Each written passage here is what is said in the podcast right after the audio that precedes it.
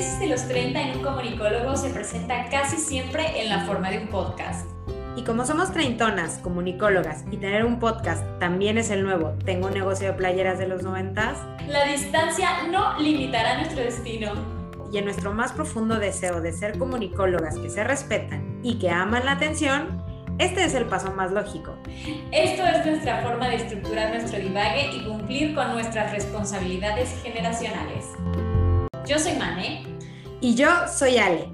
Cada semana elegiremos al azar el fragmento inicial de algún libro famoso y divagaremos sobre temas que nada que ver. Con ayuda de la más alta tecnología, o sea, una página random de selección aleatoria, elegimos el fragmento inicial de una lista de 50. Una vez elegido, cada quien desarrollará un tema a partir de esas primeras líneas. Leímos el libro, tal vez sí, tal vez no. No estamos aquí para eso. Esto es nada que ver.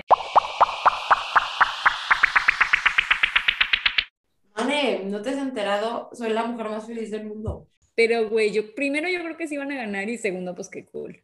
A ver cómo nos va. Claro, ahí, ahí, va, ahí ya se va a ir viendo, ya se le va a ir viendo la zanca al pollo. Las líneas que detonan los divagues del día de hoy son, se iluminó el disco amarillo. De los coches que se acercaban, dos aceleraron antes de que se encendiera la señal roja. En el indicador de paso de peatones apareció la silueta del hombre verde. La gente empezó a cruzar la calle pisando las franjas blancas pintadas en la capa negra de asfalto. Nada hay que se parezca menos a la cebra, pero sí llaman a este paso. Y así inicia Ensayo sobre la ceguera, que como saben es de José Saramago. Fue premio Nobel de Literatura en el 98. Yo la verdad no me acuerdo, y me debería de acordar porque en el 98 yo ya estaba grandecita. Em, no me acuerdo cuándo se lo dieron. Ni yo, pero, o sea, como que por mi casa siempre es... Bueno, en el 98 es que estábamos en secundaria. Yo, la verdad, así pendiente de, como de los Óscares del Nobel, pues no estaba. No, pero yo siento que sí me tendría que acordar. O sea, como que... Pero el 98 apenas teníamos como seis años, ¿no, Mané? ¿Seis? Diez, diez, diez. Perdón. No, yo soy del 86, entonces... Ah, no, ajá, diez. 12. 12. Te digo en la secundaria, no, o sea, yo sí creo que no. en esa época no estaba como tan pendiente y no había leído ensayo sobre la ceguera, o sea, no conocía a Saramago tampoco. Claro, puede ser, puede ser. Bueno, les, em, les vamos a compartir, mira, ahora en vez de Wikipedia, la sinopsis de la edición de bolsillo del libro. Las ediciones de bolsillo siempre son una cosa maravillosa. Y dice así, un hombre parado ante un semáforo en rojo se queda ciego súbitamente. Chan, es el primer caso de una ceguera blanca que se expande de manera fulminante. Internados en cuarentena, como comprenderán, o perdidos en la ciudad, los ciegos tendrán que enfrentarse con lo más primitivo de la naturaleza humana, que es la voluntad de sobrevivir a cualquier precio. Ensayo sobre la ceguera es la ficción de un autor que nos alerta sobre la responsabilidad de tener ojos cuando otros los perdieron. Recuperar la lucidez y rescatar el afecto son dos propuestas fundamentales de una novela que es también una reflexión sobre la ética del amor y la solidaridad. Bien bonita novela, la verdad. Muy preciosa, sí. Léala todos, por favor. sí. ¿Y a ti, Mane, qué, te, qué te hizo pesar estas líneas? Bueno, a mí obviamente me encantó eh, cómo va nombrando los colores. Era obvio que yo me iba a ir por ahí porque amo los colores fuertemente. Y, em, y, siempre me ha encantado como la explicación científica que hay detrás de, de, los colores, o sea, de cómo se forman en nuestros ojos y en nuestro cerebro. Tanto la parte biológica nuestra como la parte eh, física del el mundo. Del colores.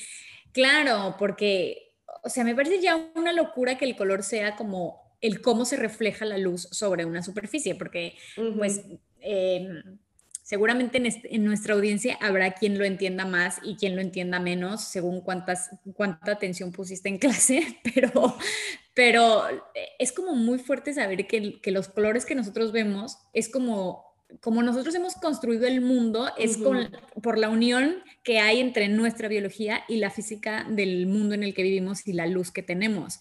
O sea, como si estamos en otro planeta, muy probablemente si no tenemos la luz del sol, pues sería otra cosa. O si somos otra especie, pues veríamos los colores distintos también. O sea, como que, el, como que nuestra construcción gráfica del mundo es muy propia y eso a mí me parece muy genial. Y también me parece muy genial cuando no somos nosotros los que estamos viendo, sino otros seres, como por ejemplo, como ven los animales. Los perritos. ajá, entonces yo me acuerdo de la gran decepción cuando eh, pensaba que los perros veían en blanco y negro Em, y yo decía, pero no, pobrecitos, pero cómo se pierden de todo, qué horror. Y me acuerdo que le pregunté a mi papá, papá, ¿es verdad que los perros ven en blanco y negro? Y su respuesta fue, no sé, nunca he sido perro. Y yo de que, papá, o sea, esperaba una respuesta un poco más científica, por favor. Está muy chistoso eso. Y, dije, pues sí, claro, o sea, ¿cómo vamos a saber cómo ven los perros si nunca nadie ha sido perro? O sea, como que hasta que un perro no escriba un tratado de cómo ven, pues no lo vamos a saber, pero sí lo sabemos, porque pues o sea, ha habido un montón de estudios de, cómo ven los animales y, em, y se descubrió que los perros no ven en blanco y negro, tampoco ven en el mundo lleno de color, pero no ven en blanco y negro. Y, eh, o sea, como que esto lo pueden saber por, como que les, les ven los receptores de color que tienen en los, en los ojos y ven como el espectro que pueden llegar a ver. Entonces, lo de que los perros ven en blanco y negro, pues es un mito que ya está superado. Pero no ven como tan vibrantes los colores, ¿o qué? No, ven, es que no pueden ver ni el rojo ni el naranja, porque no tienen receptor para rojo y naranja. Entonces, mm. ven todo en, tonos como azules y violetas y también pueden ver el ultravioleta, que nosotros no lo podemos ver. De hecho, muchísimos animales pueden ver el ultravioleta que eh, es un cosa en el espectro de color, nosotros vemos eh, del violeta al rojo y todo lo que cabe en medio, y lo que está más allá del rojo, que es el infrarrojo, no lo vemos, y lo que está más allá del violeta, que es el ultravioleta, tampoco lo vemos. Entonces, em, los perros sí lo pueden ver.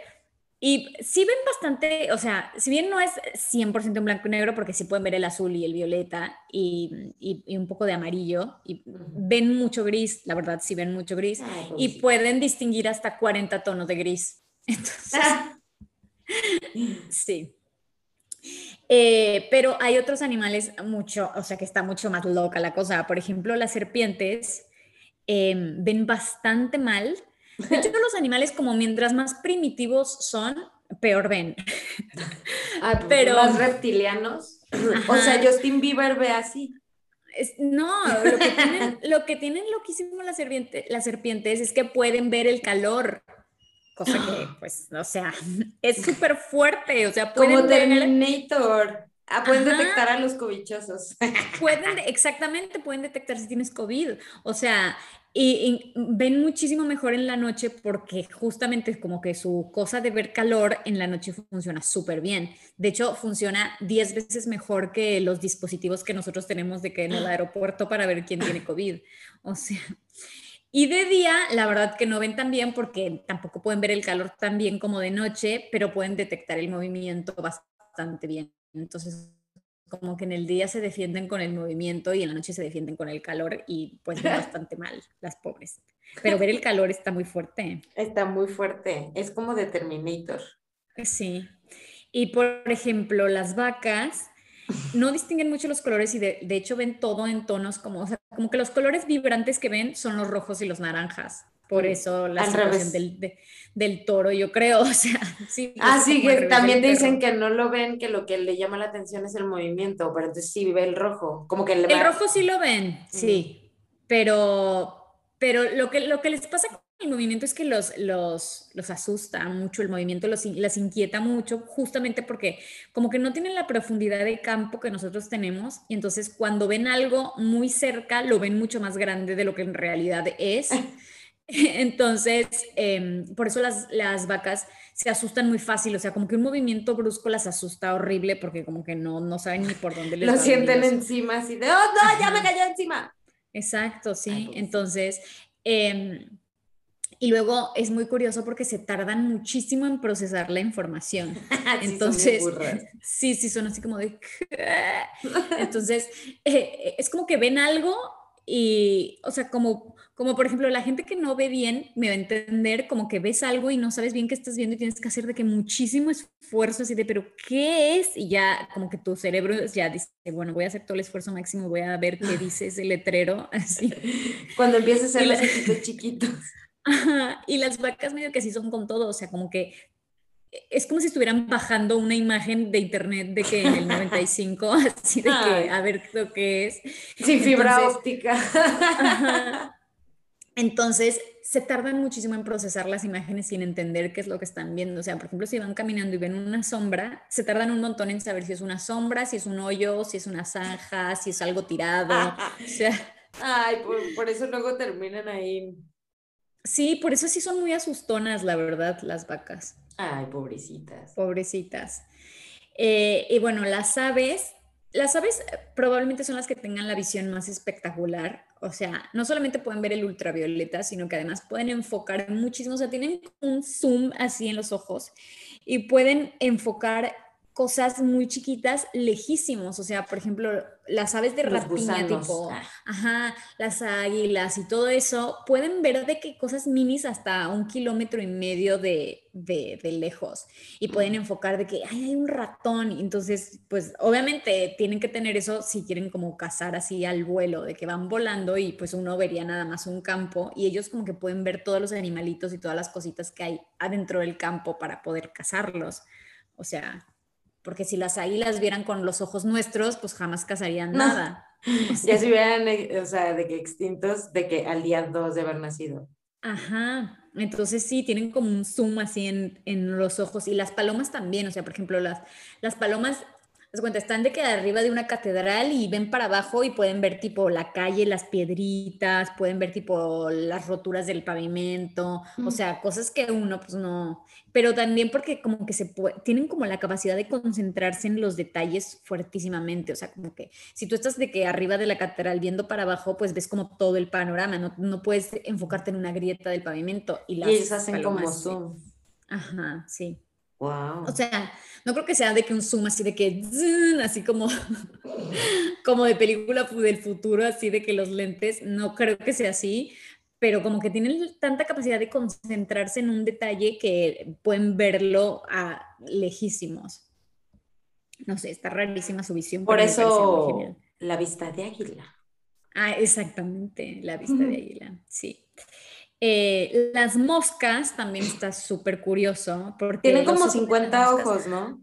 Sí, miles, no sé cuántos, pero tienen muchísimas, o tienen, o sea, no es que tengan muchos ojos, sino que como que sus ojos están hechos de muchos ojos chiquitos. Entonces, eh, tienen como, cada uno de los ojos tiene como todos sus receptores y todo, y entonces ellas ven como, como un mosaico en donde cada imagencita mini, eh, o sea, tiene toda su información, pero ellas después ven todo el panorama completo, o sea, así como un, como un de esos mosaicos de que hay naquísimos que son tipo cada píxel es una foto de, de una persona y luego ves todas Sí, y, Y lo juntas, ajá, esto es igual. Sí, igual, entonces, em, pues ven así como una mini imagen y después tienen como todo el panorama entero y, pueden ver tipo casi 360 grados porque... porque tienen las tiene como arriba, ¿no? Ajá. Ajá, y, y además como que lo procesan como en cámara lenta, entonces también por eso es súper difícil matar la mosca porque pueden ver el movimiento como muchísimo antes, sí. entonces son súper rápidas, ajá. Hoy sí, no. Yo Sí, ahí me entretengo un montón. Perdón para los que dicen que no debemos de matarlas, pero no manches, luego es que hay una sobrepoblación y no manches, ahí ando persiguiéndolas. Con el matamoscas, de que Claramente, con el- la raqueta electrificadora.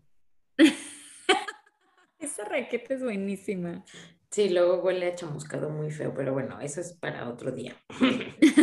sí, es verdad. Aunque yo en realidad la uso para matar mosquitos. No sé si mata una mosca y debe estar tres horas ahí de que ¿qué? electrificada. Sí, o sea, a ver, es más complicada agarrar a las moscas porque como que está hecho para mosquitos, pero ya que las cachas sí las chamusca bien. Qué horror. Bueno, otro caso súper particular es el de las abejas, justamente por su relación con las flores y por, con, o sea, por lo importante que son las abejas para que básicamente la vida siga. Es como que si no hubiera abejas no había vida en la tierra, o sea, son importantísimas porque polinizan las flores y todo eso. Entonces, em, las flores tienen todos esos colores y todo para atraer a las abejas que ven una gama de colores todavía más amplia de la que podemos ver nosotros, aunque no pueden ver el rojo, pero sí pueden ver el ultravioleta. Entonces, nosotros tenemos receptores en los ojos para ver el rojo, el azul y el verde, y ellas ven el azul, el verde y el ultravioleta. Entonces, al parecer las flores tienen como muchísima información en ultravioleta que nosotros no vemos y tienen como en sus en sus Sí, cuando les ponen la luz, ajá, la luz ultravioleta a los a las flores, desde brilla, ajá. Y tienen como caminitos así como diciendo que, son así como, acá está el polen, camina por acá. sí, como, como de, de, aeropuerto para que aterricen así de hora, así las, las carreteritas. Exacto, literal, me parece muy hermoso. Y las abejas ven un color distinto a todos que se llama púrpura de las abejas, que me parece hermoso, que es una mezcla entre amarillo y ultravioleta, que pues es un color que obviamente nosotros nunca vamos a ver, tristemente. O sea, y lo veríamos como amarillo, ¿no? Más bien. No, no, nosotros lo veríamos como un azul oscuro, pero ah. en realidad es como pues no sé, no lo podemos describir porque, no, porque no, existe para nosotros, pero se llama Púrpura de las abejas y me parece muy poético. Muy bonito. Em, después, las ratas, cada ojo se mueve independientemente del otro. ¡Ah, qué ansia! Yo no puedo con las ratas, no puedo, no puedo, no mm. puedo. Bueno, pueden ver dos imágenes distintas. Y ah. también, también ven en cámara lenta. Igual ven bastante mal, la verdad. ven bastante mal. Sí, por eso luego andan chocando por todos lados. Ajá. Em, pero, pero ven dos imágenes distintas y no sé de qué le sirva eso, pero bueno, en fin. Un ojo al gato y otro al garabato están así. ¿Qué hubo, qué hubo? Los gatos ven bastante parecido a los perros y ven todo en tono, o sea, los, gatos ven más hacia el gris y los gatos ven más como hacia el marrón porque ven como más el amarillo y el azul, o sea, mm. pero más o menos es lo mismo. Tampoco pueden distinguir el rojo y no pueden distinguir el verde. Los perros sí pueden distinguir el verde. Pero pueden ver, obviamente lo que todo el mundo sabe, pueden ver súper bien en la oscuridad, pueden ver seis veces mejor que nosotros en la oscuridad, o sea. Mm. Y además de tener nueve vidas. Además. Ah, no, ¿son siete o nueve? Siete, siete. Siete, disculpo. Eh, los, los gatos como que le ven, ubicas la, las cámaras esas como de los 90 que tenían visión nocturna. Ajá, ven como visión nocturna, ¿no? Los gatitos. Ven, ajá, ven más o menos así cuando hay oscuridad, o sea, como... Como verdecito. Ajá, eh, sí, como entre blanco y negro y verde. Bueno, no porque no puedo ver el verde, pero pues era yo creo que amarillo por ahí, como una cosa así rara, un gris amarillento. Este, sí, abren el obturador súper cañón. claro, claro, lo que tienen es que como tienen esa pupila que aparte es como vertical, controlan muchísimo la cantidad de luz que entra. Entonces cuando no hay, cuando no hay nada de luz, abren así de que y pueden ver muchísimo. Sí. Después las ranas eh, están bastante ciegas. y pueden detectar más el movimiento que los objetos. O sea, literal una rana se puede morir de hambre si su comida está al lado y no se mueve. Ah, la mosca así de jugando el juego del calamar. Sí, por eso eh, o sea, es típica la, la como la imagen de que está, de que está la rana así y cuando la mosca vuela y le tiran la lengua. Porque o sea, eso a mí me serviría muchísimo porque pues mientras no se muevan las Oreo, yo tipo no las vería. yo sí las encontraría. Nada me limitaría para llegar a ellas. Jamás, nunca mente. Em, pero em, lo que tienen, que también está buenísimo las ranas, es que tienen muchísimo la capacidad de concentrarse. Yo, yo supongo que es porque no pueden ver mucho, entonces economizan muchísimo su visión. Entonces se concentran muchísimo en lo que quieren ver y no en el resto. Entonces, eh, por ejemplo, no ven las sombras, no ven como toda la información que es inútil. Eso no me sirve para nada. Descartado. No, me sirves, no te veo. Eso también está muy útil. Eso también estaría súper padre poder así de en juntas, ¿no? De que bloquear al... en el futuro va a ser así, ¿no? De que déjame bloqueo a este güey. En el metaverso de que... bueno, los caballos eh, es famoso porque su visión es casi 360, pero tienen un punto ciego adelante justo en, justo en medio de donde tienen los, ojos. Y tienen otro punto ciego justo en la cola. O sea, como que la naturaleza fue como, sí, sí, pero tampoco te... Tampoco, te, vueles. Muy, sí, exacto. Em, tampoco ven muchos colores ven bastante mejor que las vacas, pero... Sí, porque si no, no saltarían. Claro. Imagínate. Pero, pero ven como todo en tonos azules, amarillos y grises. Pues un poco como los perros también. Pero, pero como que su visión tan periférica es lo que les ayuda como a, a ser tan cool ellos. Además de su hermoso corazón. Su, hermos, su, su hermosura total, su hermoso cuerpo. Su hermoso cuerpo y su corazón, porque son muy bonitos. Los peces también tienen uh, como visión interesante. Tienen una visión esférica y también pueden ver lo que está en el espectro ultravioleta y ven todo en tonos verdes, azules y rojos, aunque no pueden ver el rojo puro y el azul puro como nosotros, pero sí pueden ver en tonos como, como verdes, azules y rojos, entonces pueden ver bastantes colores. Eso los peces bonitos este, de, la vida, pero los peces de aguas profundas, que son horribles, pobres, los peces feos, eh, esos no, pues no, no pueden ver colores porque pues ni creo que ni siquiera hay colores donde ellos están porque ya está todo oscuro. ya no hay luz, ajá. Pero obviamente pueden ver, o sea, ven de que muy en su blanco y negro, pero ven súper bien en la oscuridad. Pues sí, pues eso es obvio, son hijos de... Eh, pues hay unos que tienen como hasta su propio foquito, ¿no? Así como sí. de, ahí te voy, déjame prendo porque ya no veo ni madres, ajá, sí. Sí, qué raros son esos. Esos son y los tiburones, y perturbadores. Sí, los tiburones tampoco pueden ver los colores, em, pero pueden distinguir muchos detalles debajo del agua. De hecho, los, los, los, tiburones ven bastante como nosotros veríamos, así de que con gogles, obviamente, eh, si nosotros viéramos en blanco y negro, o sea, como que la cantidad de detalles que podemos ver los, los, tiburones también los pueden ver, o sea, ven bastante bien. Pero Yo pensé que veían menos, porque ya ves que en todas las de tiburón y así es como, no ven ni madres, pero huele la sangre. Ah, sí, no, pero sí, sí pueden ver. Em, lo que sí que no ven de muy lejos, o sea, como que ven es así, cuando, cuando la víctima está como bastante lejos, de muchos metros, más de 10 metros, sí pueden oler la sangre y eso los atrae. Pero ya que están cerca, ahí es donde ya empiezan a ver, no pueden ver tanto de lejos. Mm. Sí, como que los atrae la sangre y luego ya de, ah, mira, ya lo vi. Ahí exacto. Ahí Déjame, me le dejo ir. Sí, sí, sí, sí, sí. Ay, qué miedo. Em, después están los camaleones, que que como son muy preciosos y pueden girar sus ojos. y no como puberto, cansado de sus papás. Mucho más. Sí, sí, ellos sí pueden ver 360 grados. De hecho, pueden ver al mismo tiempo la imagen que tienen enfrente y la imagen que tienen detrás. O sea, pueden ver dos imágenes también, como las ratas, pero cada ojo ve su propia imagen, entonces como los mueven es como. Muy graciosamente. Ah, yo no sabía eso tampoco. Sí. Y finalmente, las estrellas de mar, muy ah. preciosas.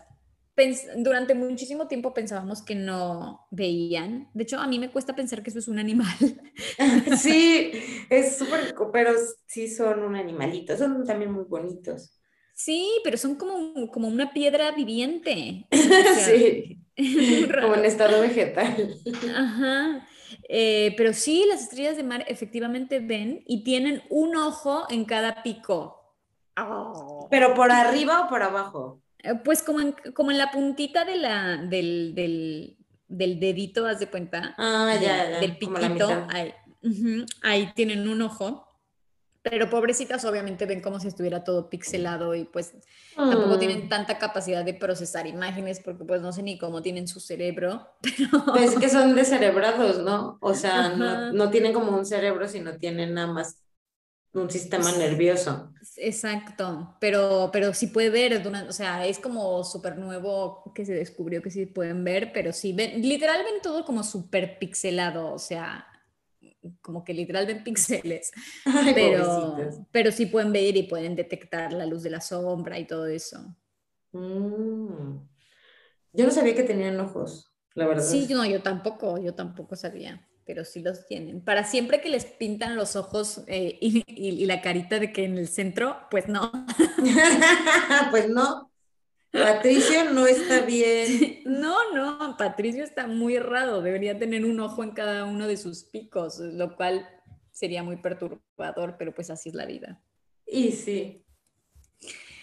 Y pues ya, esos son todos los animales que investigué. Eh, está muy divertido. Está muy divertido porque hay muchos videos en donde te ponen como del lado izquierdo la visión humana y del lado derecho cómo ve el animal y es muy gracioso porque ven muy distinto a nosotros. Mm, Yo no, fíjate que sí me, me sorprendió. Ah, uno Me que los- sorprendió. me sorprendiste porque uno que los tiburones vean, Ajá. o sea, todo lo que aprendí en las de tiburón, o sea, y megalodón y todas esas, sorprendentemente está incorrecto. No, pues es que llama mucho más la atención que pueden, que, se- que tienen otros sentidos que los ayudan a cazar más que la vista, pero la vista sí la tienen bastante bien ya cuando estás cerca. Ah, Sí, como nosotros con. Ujú, Exacto, sí. Sí, aprendí bien. De hecho, de hecho ven mejor abajo del agua que afuera, o sea, fuera del agua directamente no, o sea, como que sus ojos funcionan con el agua. Bueno, también afuera se mueren, manitas. Pues sí, pero no pueden ni ver su muerte. No, con el estrés de estar tiogando, no te enteras de nada. Y ahí quedaron como ven los colores los animales.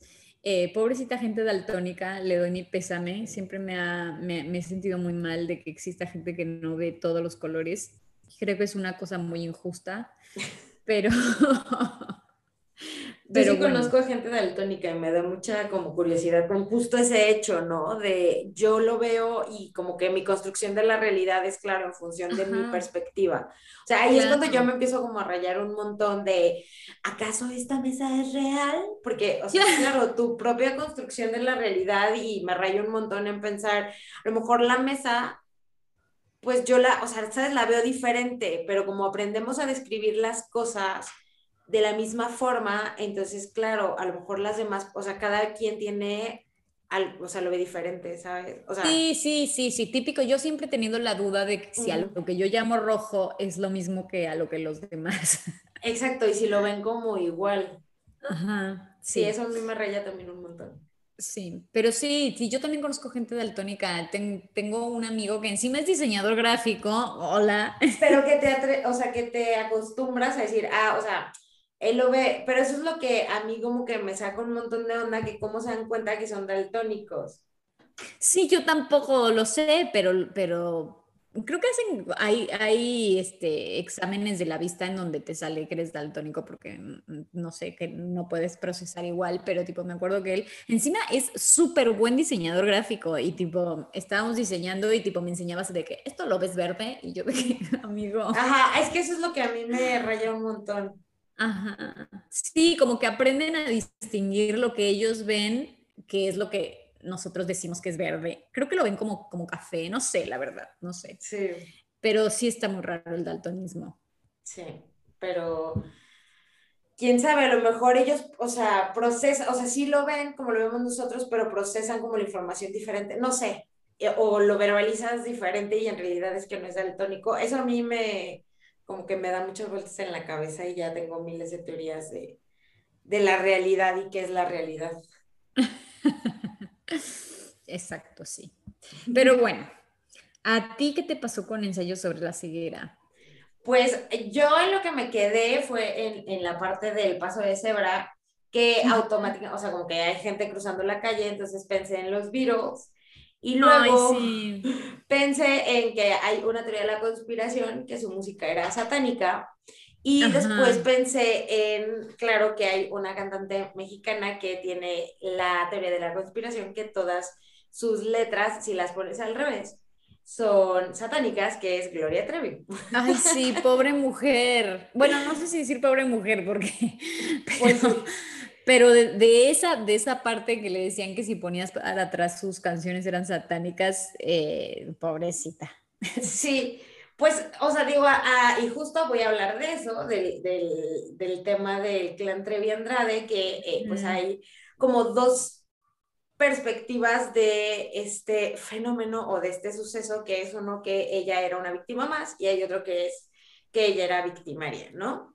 Claro, que era cómplice. Que era cómplice para, o sea, creo que es como un poco el dominio público este, en México, pero ya, ya pues ya estamos más grandes, esto pasó en los noventas y eh, probablemente habrá personas que no se acuerden o que pues directamente no les tocó vivirlo, entonces te voy a platicar un poco de, del caso. Sí, sí, sí, sí, platícame porque además hay muchas cosas que seguramente yo no sé. Sí, y aparte, eh, igual sí sabes, pero está ahí también Lucerito embarrada en el proceso. claramente tenemos que, que, hablar de eso. Bueno, para empezar, pues, ¿quién es Gloria Trevi? Para quien pues, abajo de una piedra o no sea mexicano, este, eh, Gloria Trevi es una cantante mexicana ella nació en Monterrey en 1968 y en 1985 eh, se mudó a la Ciudad de México para justo perseguir su, sueño de ser artista. Entonces, ella participó en un programa musical de la época que se llamaba XE2 de Televisa, y en ese estaban buscando al doble de Lucerito. Y ella ganó. Ella ganó porque estaba súper parecida. Las malas lenguas y las teorías de la conspiración y todo dicen que eh, justo Sergio Andrade estaba buscando a la doble de Lucerito porque él estaba como enamorado de Lucerito y eh, la mamá de Lucero, que es mundialmente infame por ser la metiche que la estuvo cuidando durante toda su carrera y que que según esto pues estaba ahí como atrás de ella y todo, ella se dio cuenta que este señor pues le quería, se quería cenar a su niña como de 14 años, entonces dijo, mira, se les acabó, eh, porque, no sé si sabías, pero Sergio Andrade fue representante de Lucerito. Sí, sí sabía. Cuando ella cantaba una canción, este, eh, cuando era Lucerito todavía, o sea, estaba súper chiquita, estamos hablando de principios de los ochentas, y eh, ella después, ya que estuvo todo el escándalo, dijo así, ay, si lo conozco ni me acuerdo, o sea, él apenas como que pasó por, por, mi, por mi carrera artística, pero la realidad es que pues fue su representante y fue quien empezó a eh, pues crearle esta carrera de, de cantante, este, con canciones como Juguemos a Cantar, El baile del osito y Osito Panda, o sea, era cuando era muy chiquita. Y él también trabajó con artistas súper afamados, o sea, con, pues, con artistas como Cristal. Eh, y también trabajó con Yuri, o sea, él le produjo a Yuri la de Tiempos Mejores, que es, o sea, a ver, si es un disco como importante. Y también a Lucerito con tan pocos años, que de hecho hay una, esa canción es como su, pues como así, como un poco perturbadora, porque justo es como cuando estaba todavía en la pubertad y era así como yo, que estoy chiquita, pero pues, me, o sea, ¿sabes?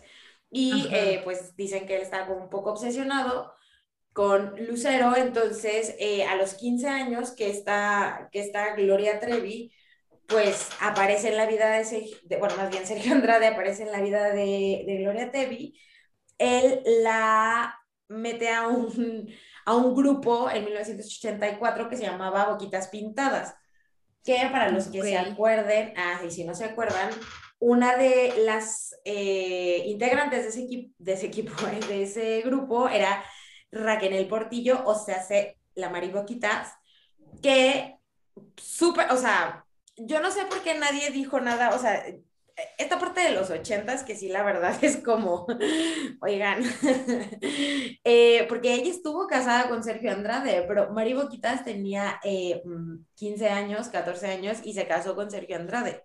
No. Ajá, él estuvo casado con otra señora que no sé quién es, eh, pero también estuvo casado con, con Mari Boquitas en 1985. Y pues Mari Boquitas, pues nació en el 69. Entonces, si nosotros le restamos a 85 a 69, pues tenía 16 años cuando pues se casó con ella. Y pues todos así de, ay, mira, su marido. Y entonces, eh, de hecho, Mario Boquitas después eh, platicó, hizo un libro, creo que un poco de, platicando como los abusos que sufría con él y también la infidelidad que, sufrió por parte de Sergio Andrade con eh, Gloria Trevi. Entonces, pues bueno, hicieron la de Boquitas Pintadas y en el 86 se desintegraron, pero pues este ya estaba casado con Mari Boquitas. Y eh, Gloria Trevi, después de esto, pues se quedó como un poco sin trabajo y así, pero regresó con él como para picharle su de su solo act. Entonces salió eh, Tu Ángel de la Guardia, guarda, perdón, Tu Ángel de la Guardia en 1991 que es eh, pues Pelo Suelto y Agárrate, que son básicamente eh, pues himnos del, de la noche en México. Sí, sí, sí, sí. Ajá, entonces eh, ahí pues es, él tenía una reputación, o sea, como hasta ahí fue como, le decían el rey Midas del medio artístico, o sea, que como que todo lo que tocaba lo hacía pues de oro, incluida la carrera de Gloria Trevi. Sí, yo sabía que él era súper buen productor, o sea, antes de que pasara todo el escándalo, como que estaba súper respetado. Ajá, y además es, tenía, e, es, es, ¿cómo se llama? Compositor también, entonces compuso pues varias eh, canciones y eh, también Gloria Trevi escribió varias canciones de sus de sus discos que pues a lo mejor mucha gente no sabía o pensaba que no, pero bueno.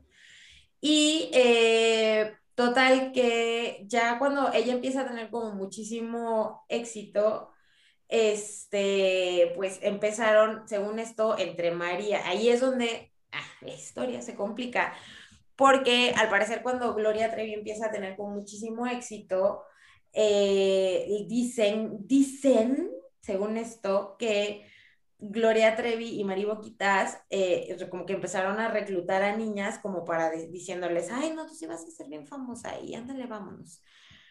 Y eh, entonces en ese momento, eh, con Mari Boquitas, pues estaba casado, tenía muchísimo éxito con Gloria Trevi y conoció a Aline Hernández, que tenía 13 años de edad. Y entonces Ajá, dejó a Mari Boquitas y se casó con ella cuando ella tenía 15 años. O sea, no, una, dos.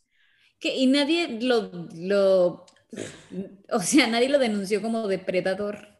No, porque, a ver, pues para casarse necesita el ok de los papás, que ahí es también lo que mucha gente le atribuye a los papás, que dicen, ay, o sea, si llega un señor y te dice, voy a volver famosa tu hija, déjame, o sea, por ejemplo, con la Lin, ¿no? Que, ay, va a volver famosa tu hija, va a ser como igual de famosa que Gloria Trevi, pero ¿qué crees? Me enamoré de ella, tiene 15 años, dame permiso para que se vaya a vivir conmigo y se case conmigo. Eh, mm, pues como lo hizo la mamá de Lucerito, mi mamá diría, mire señor, usted está muy equivocado. Pero eh, también, pues dicen que justo, pues también, no sé, yo creo que hay que darles un poco un break a los papás en función de decir, bueno, claro, a lo mejor ahí los papás de alguien, pues no sé cómo, qué perspectiva tenían y sobre todo los 80, así que antes, pues sí, a los 15 años ya eran unas mujercitas. Entonces, como que también yo creo que, que, que influía un poco eso. Y eh, ahí ya fue cuando él empezó así de, con permiso, vamos a reclutar, así como para echármelas a todas. O sea, ya fue cuando eh, empezaron a, ir por como más chavas y hacer como su, su clan, tal cual que le llaman el, el clan Trevi Andrade, justo por, por eso y eh, decían así como, ay, vamos a hacer un grupo bien padre. Y pues claro que, que Gloria Trevi y Mari Boquitas les decían así de, no, sí, va, va, a estar bien padre. Entonces ya iban a hablar con los papás y, ay, sus hijas van a ser así, la próxima Gloria Trevi y la próxima Lucerito. Y los papás así de que, ¿dónde le firmo? Ah, pues me la voy a llevar y la ve pues cada seis años. Ah, ok, yo firmo. Entonces, eh, así reclutaron a nombres como, bueno, a, a mujeres como Sonia Ríos, Karina Yapor, que que también escribió creo que un libro, Marlene Calderón también, Carla Carola de la Cuesta, Tamara Zúñiga, Liliana Requeiro, Katia de la Cuesta, que eran tres hermanas, o sea, los papás, ahí yo, o sea, no lo supero porque es como, ahí va la primera, ahí va la otra, ahí va la otra, o sea, a ver, no quisiera pensar mal, pero si en los ochentas y sesentas y setentas y hasta la fecha hay como esta preconcepción de que en el medio artístico andas de, o sea, como que solo creces y le das las nachas, diría mi mamá, a alguien. Pues a ver, si mandas a las tres, es como, ay, pues una va a pegar. y ya las otras. Pues, y eh, aquí ya fue cuando, pues, tipo, todo un poco se salió de control. a Sergio Andrade le atribuyen ocho hijos. Eh, que son Ana Dalai, que es la que es hija de Gloria Trevi, Valentina, que es hija de Carla de la Cuesta, Milton, que es hijo de Carola de la Cuesta, María Miel, que es de Wendy Castelló, Francisco Ariel de Karina Yapor, Víctor Isaac de Marlene Calderón, Antonio y Sofía de Sonia Ríos. Y también está el Rumors, que según esto, el otro niño, el Ángel Gabriel, que es de Gloria Trevi, es de él, pero ahí sí ya es como mucho teoría de la conspiración porque ya fue después de que los apresaron. Y hay muchísimas teorías de la conspiración de que le mandó semen, o sea, con mil cosas, yo creo que no.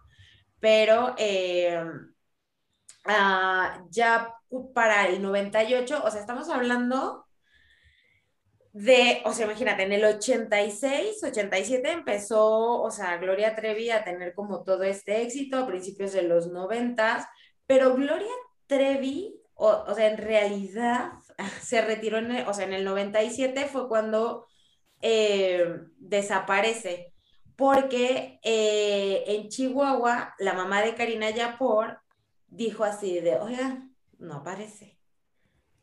Y también salió el libro de eh, del infierno, La Gloria por el Infierno, que, este, que pues ya, claro, empezaron a ver también denuncias formales y pues fue cuando huyeron a Brasil.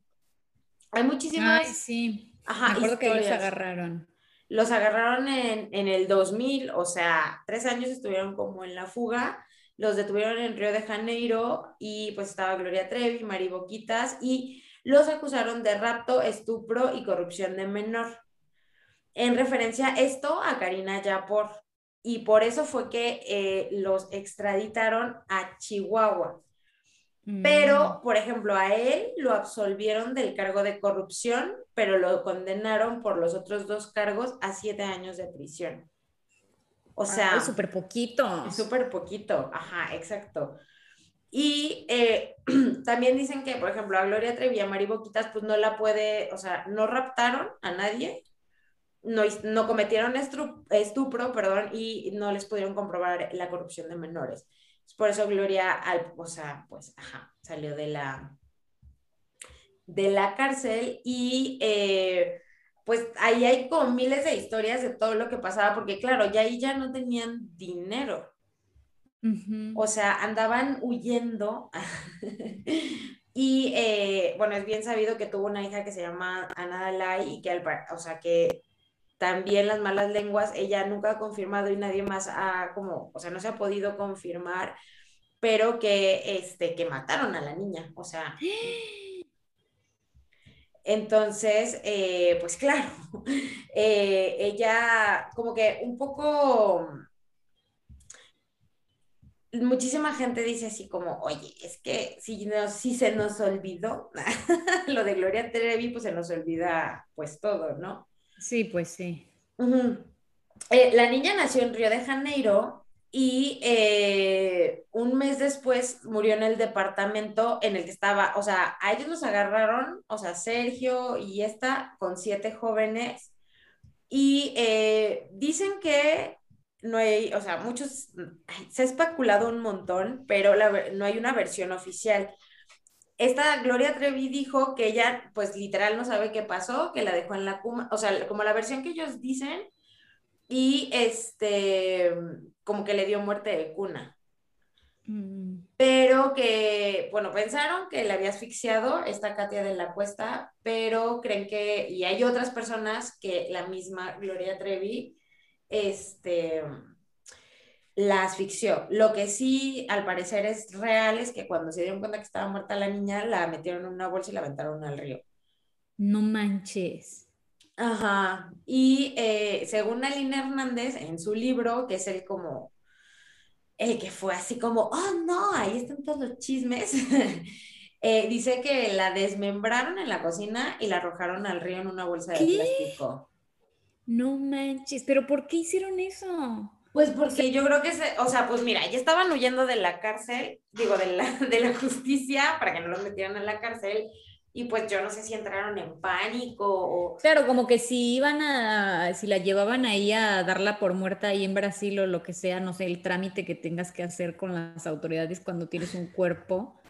No, pues es que aparte no podían decirlo porque los estaba buscando el Interpol. O sea, no o sea, en plan no podían llegar, oiga, tengo, este, ¿me ayuda a enterrarla? Pues no. O sea, entonces no, pues no podían pues, ¿Y lo encontraron? al hospital ni nada. ¿Encontraron el cuerpo de la niña o no? No, según el gobierno de Brasil, el cadáver fue depositado en un canal de aguas sucias, pero nadie sabe dónde quedaron.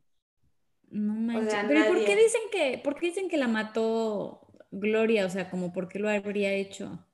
Porque, o sea, las teorías de la conspiración, hay personas que creen, la verdad es que pues, los únicos que saben qué pasó ahí pues, fueron ellos y creo que sí. Obvio Mm, muchas personas podrían decir que ella estaba como bajo el yugo de este hombre. Entonces, eh, pero ¿y todos los hijos de todas las otras en qué momento nacieron? Ahí también los traían. No, es que también lo que dicen es que, o sea, algún, que tuvo muchos más, pero si te fijas, eh, como que, no sé si escogía quién vivía o así porque de estarla, a muchas también decían que, se habían, o que habían abortado, o sea, que les habían hecho abortar o así. Entonces, raro. Esto es súper raro. La verdad es que hay muchísimas como, mm, pues, preguntas sin resolver. Eh, en, en, el libro este de La Gloria por el Infierno, la verdad es que yo no lo he leído, pero sí me ha aventado lo que viene siendo la entrevista con Pati Chapo y todas esas cosas. Eh, ella, básicamente es que les decía, tú vas a ser famosa, pero se las llevaba solamente para abusar sexualmente de ellas y como tenía el permiso de los papás, eh, como un poco las tenía sometidas, o sea, era como un tema también de, de abuso que llevaba, que, pues, o sea, una niña de 15 años claramente pues las podías eh, pues manipular, ¿no? Sí, sí, pues sí. E, entonces, eh, o sea, como que ellos le decían de, no, sí, yo estoy aquí en España, no sé qué, pero el problema es que se les empezó a desaparecer, o sea, yo creo que ya como que perdió el piso el señor así de que tengo mi ADEM, y entonces ya fue cuando los papás dijeron, oye, pues no me hablan, y así, ¿no? Y em, de hecho, el, un, los papás, o sea, los que descubrieron como todo esto fueron también, o sea, los de Karina Yapor, que, eh, o sea, Karina les dijo, estoy estudiando en España. Y luego ya no le, o sea, no, no volvieron a tener contacto con, con ella, de, o sea, como que desapareció y empezaron a decir como, oye, ¿qué está pasando? Entonces, y cuando dejaron de saber de ella, la Secretaría de Relaciones Exteriores en Chihuahua les habló y les dijo, oye, eh, aquí tenemos un niño, o sea que los españoles en la Casa de los Niños del Instituto Madrileño del Menor tenían un niño registrado como hijo de Karina Alejandra Yapor Gómez, el cual tuvo en el 97 a los 15 años y lo abandonaron en un hospital de la capital española con alto grado de desnutrición. Lo que pasa es que dicen que él no quería a los niños, o sea, que realmente los que se lograron fue porque de verdad eran como a prueba de todo. Claro, como que de plano no se murieron. O sea, como que los dejaban morir ahí de enfermedad o de, o de que no los alimentaban bien y los tenían. Sí, los tenían. ¿Y qué pasó con ese niño? pues ya, o sea, ella ya cuando los agarran a estos, pues, pues rescatan a, a, Karina Yapor y pues ya ella se reúne con su hijo. Pero entonces ella sí estaba en España, o sea, sí fue para allá. Sí, ahí lo dejó. Sí, pues es que andaban como viajando y aparte, o sea, Gloria Trevi en el 97 se, se retiró, o sea, no fue como que, ay, seis años estuvo, o sea, como que empezaron a huir y ya fue así como yo creo que ya eran muchas, yo no sé qué pasó, o sea, como que nunca me ha quedado muy claro si alguien sabe realmente por qué empezó a como, o sea, como que ya empezaron a sospechar los papás y ya se convirtió como un poco insostenible la situación. Pero andaban como húngaros ahí por Ajá, andaba por, ajá, por todos lados y se, se, supone que eran como las coristas de Gloria Trevi y iban a ser, ¿sabes? Como que estaban dentro como del entourage de esta, de Gloria Trevi y... Eh, obviamente a él pues sí lo, lo, enjuiciaron y lo condenaron, pero pues a siete años por lo de Karina Yapor. Y, todas las eh, demás. Gloria Trevi, y lo que pasa es que era, se supone que era el clan Trevi Andrade justo porque como las instigadoras o las reclutadoras eran Mari Boquitas y Gloria Trevi. Entonces a ellas las sí la sentenciaron a cuatro meses, eh, perdón, a cuatro años, ocho meses de cárcel. ¿Y si los cumplieron los cuatro años? Eh, no, este, esta Mariboquitas fue acusada de complicidad en los delitos de Andrade y fue más tarde encontrada inocente. Y también eh, en el caso de, de Gloria Trevi creo que estuvo dos años. Mm. Y su hijo que lo tuvo con un guardia de la cárcel, ¿cómo es ese chisme? El hijo, eh, sí, porque ella, eh, bueno, en el 2002 dio a luz a, Ángel Gabriel. Y en el 2005, Miguel Armando, ya en el 2005 ella básicamente estaba liberada. Y em, Mira, ella en el 13 de enero del 2000 eh, fueron detenidos en Río de Janeiro, ¿no? Y el gobierno pidió la eh, o sea, ella estuvo creo que más tiempo en, Brasil porque pidieron, o sea, los agarraron allá. Entonces México dijo, oigan, me los mandan. Y eh, entonces los mandaron a ellos a Brasilia y ahí los entrevistaron también. Y él, ahí fue cuando Sergio Andrade dijo que había tenido una hija con Gloria Trevi antes de que fueran capturados. Cinco meses después de que los trasladan a Brasilia, eh, se concede la extradición.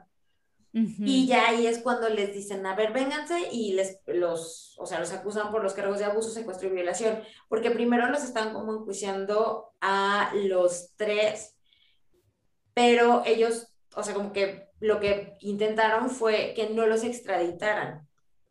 Entonces, eh, tres años después, o sea, en el 2002, Gloria Trevi eh, dijo, bueno, está bien, o sea, detuvo la extradición y ella regresó de manera voluntaria para enfrentarse a la justicia y hasta el 2002, o sea, del 2000 al 2002, en diciembre, o sea, de enero del 2000 a diciembre del 2002, eh, Gloria Trevi llegó con su hijo, o sea, ella estaba en la cárcel en Brasil.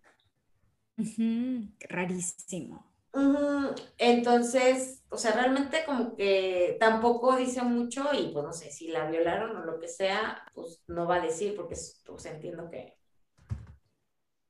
O sea, pero no está blanqueado quién es el papá. No, no se sabe quién es el papá.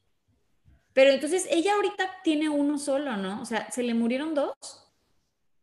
No, ella, Gloria Trevi, tiene dos hijos. Ah, tiene dos. Ajá, o sea, tuvo a Ana Dalai, que se murió.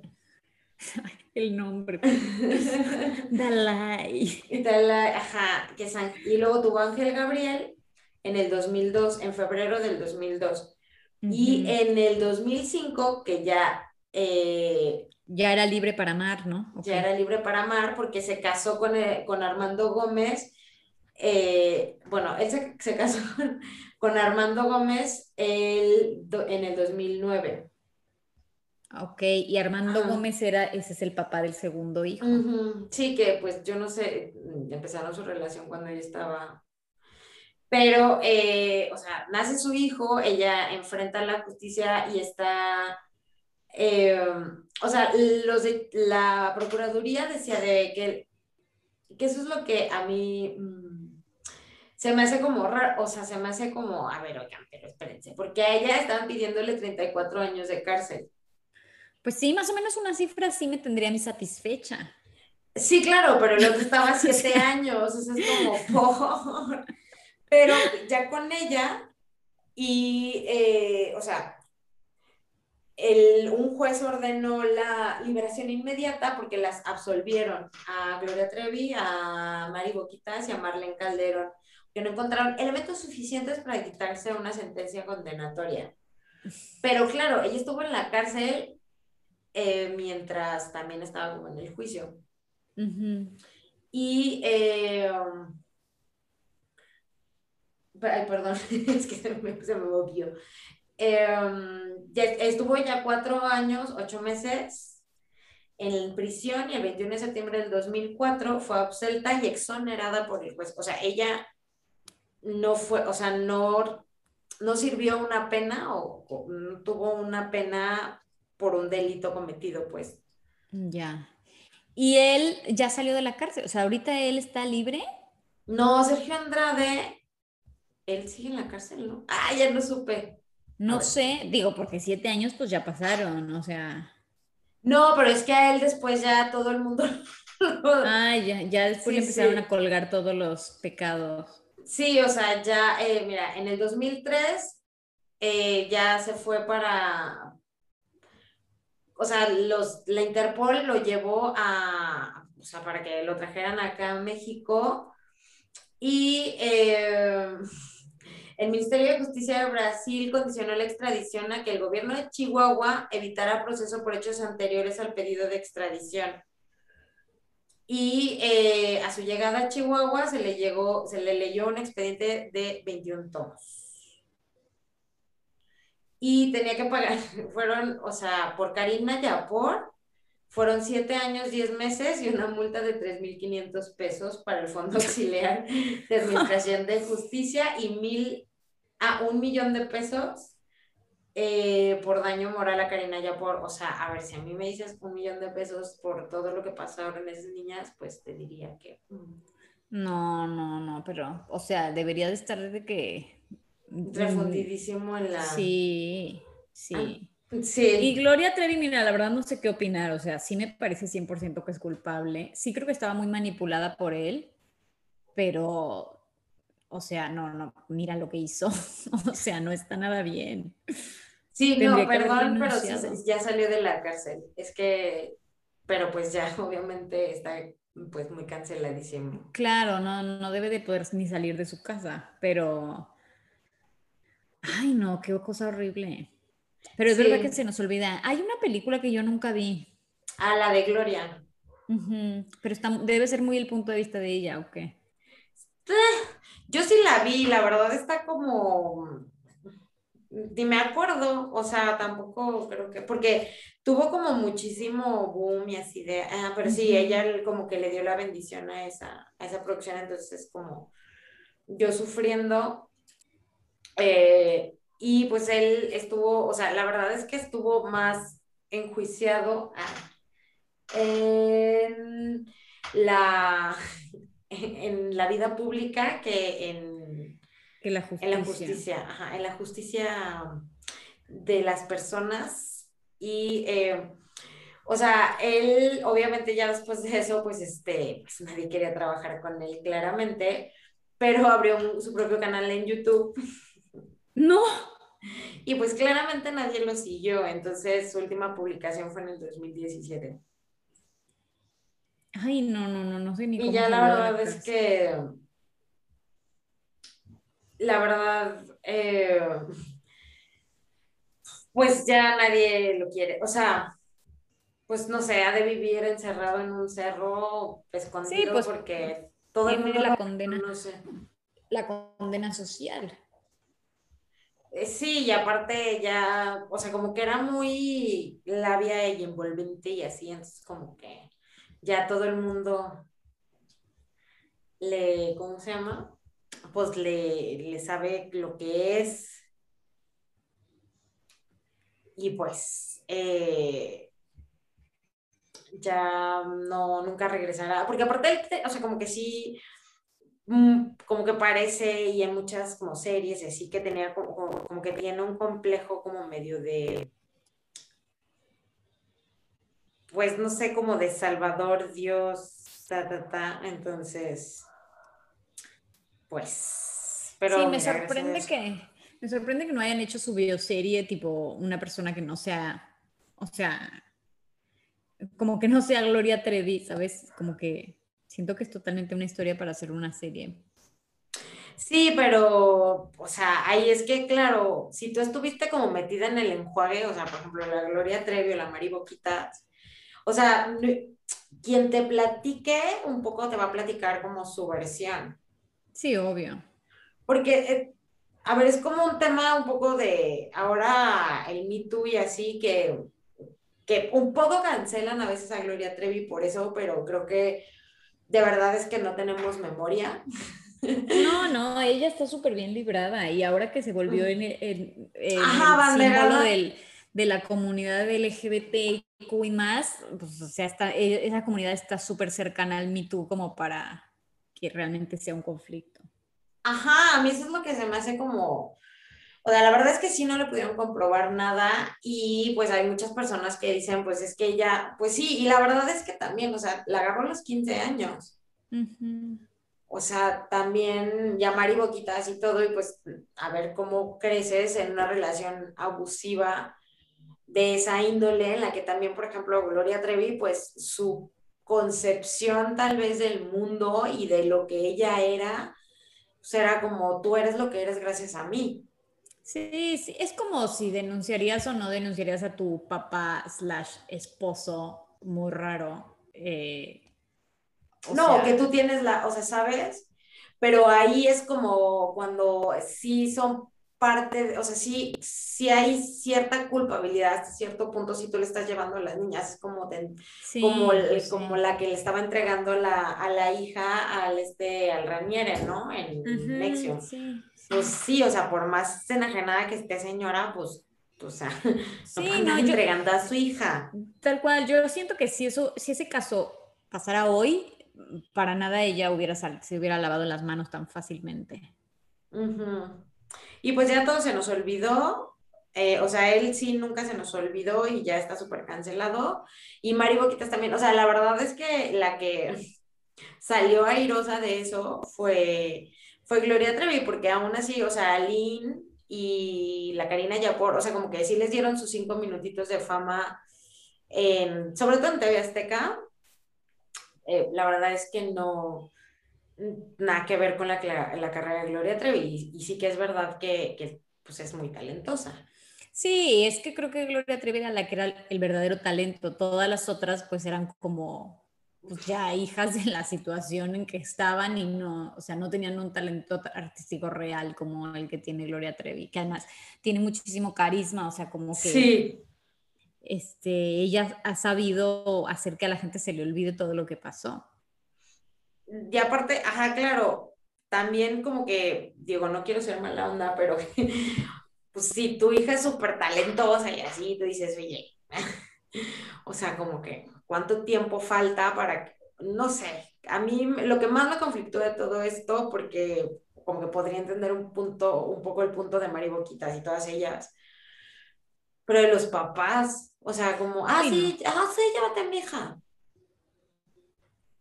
Pues seguramente venían como de entornos de- en donde hay muy poca educación y lo veían como la salvación. O sea, no, no, o sea, tampoco era así como que se iba a la Sierra Tarahumara a sacarlas, o sea, no. O sea, pues clase medieros. Ay, pues ganas enfermas de que tu hija se vuelva tan famosa como Gloria Trevi. Y no como sé. Lucerito. Claro, Pues o sea, sí, me va a sacar de pobre y pues lo que tenga que hacer. O sea, la verdad, porque yo qué sé, no, no me imagino a muchos papás diciendo, ah, sí, llévate a mi hija y el güey está casado con una niña de 15 años. No, no, está rarísimo, está rarísimo. Pero sí es verdad que en los 80, digo, casarse También. a los 19 años era normal. O sea, que tantos son cuatro años. Ajá, sí, o sea, como que no se veía tan mal y también sí hay esa, o sea, sí había esa preconcepción de te quieres dedicar a la farándula, pues te vas a dedicar a la putería, básicamente. Era como, ay, normal, que el productor se la eche, pero pues la va a hacer famosa. Yo no sé, Dios. pero pues luego ya cuando sí no aparecían y no eran famosas, porque creo que también les mandaba dinero. O sea, el problema fue cuando les dejó de mandar dinero a los papás. Ya. Así de, oye, ¿y mi rentita? Y ya fue Claro. como, oigan, ¿dónde está mi hija? Y ya, pues, ajá. No solo su hija, señora, su nieto también. No, no, qué caso tan fuerte. Me, eh, me- siempre me da como muchísima, muchísima impotencia no saber realmente qué pasó. O sea, De que no llegara al fondo de la... A mí, a mí me da mucho sí. cringe, o sea, como saber que como que pasan esas cosas y que, o sea, que realmente siguen pasando. Porque, o sea, siguen saliendo productores que... sí, sí.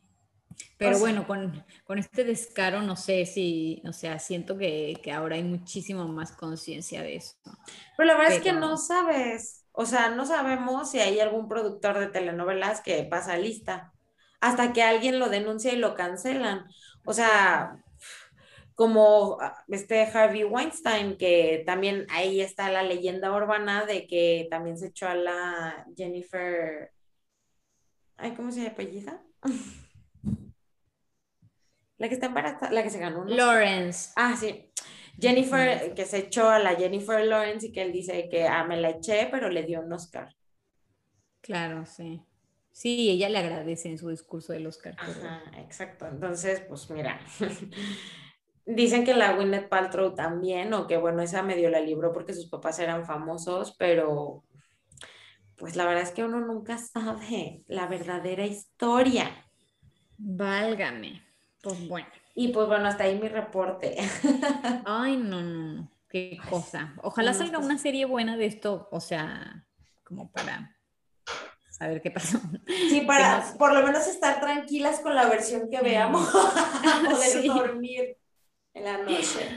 Bueno, el próximo, em, el próximo libro que nos toca, que ya es el penúltimo, es Herzog de Saul Bellow, que yo no lo leí. Y no sé quién sea el mentado Saúl. Y, dice así, está medio españoleta el, esta, esta traducción, pero dice, si estoy chalado, tanto mejor, pensó Moses Herzog. Algunos lo creían majareta y durante algún tiempo él mismo había llegado a pensar que le faltaba un tornillo. Como a mí. Lo digo, digo que está medio españolete por lo de chalado, porque nosotros no Sí. decimos chalado. O está medio loquillo. Ay, no sé. Chalado es como medio. No, no sé, no, no encuentro un símil. Pues como loco, ¿no? Majareta es loco. Ajá, pero como. Pues sí, como deschavetado. Ya. Imagínate que la traducción fuera así, si estoy deschavetado, tanto mejor. Está más padre. Bueno, pues a ver para dónde nos lleva esto. Un placer, Mané. Ay, igualmente como siempre, y esto fue Nada que ver. Chao. Bye. No, y por favor, todos los santitos de cabeza.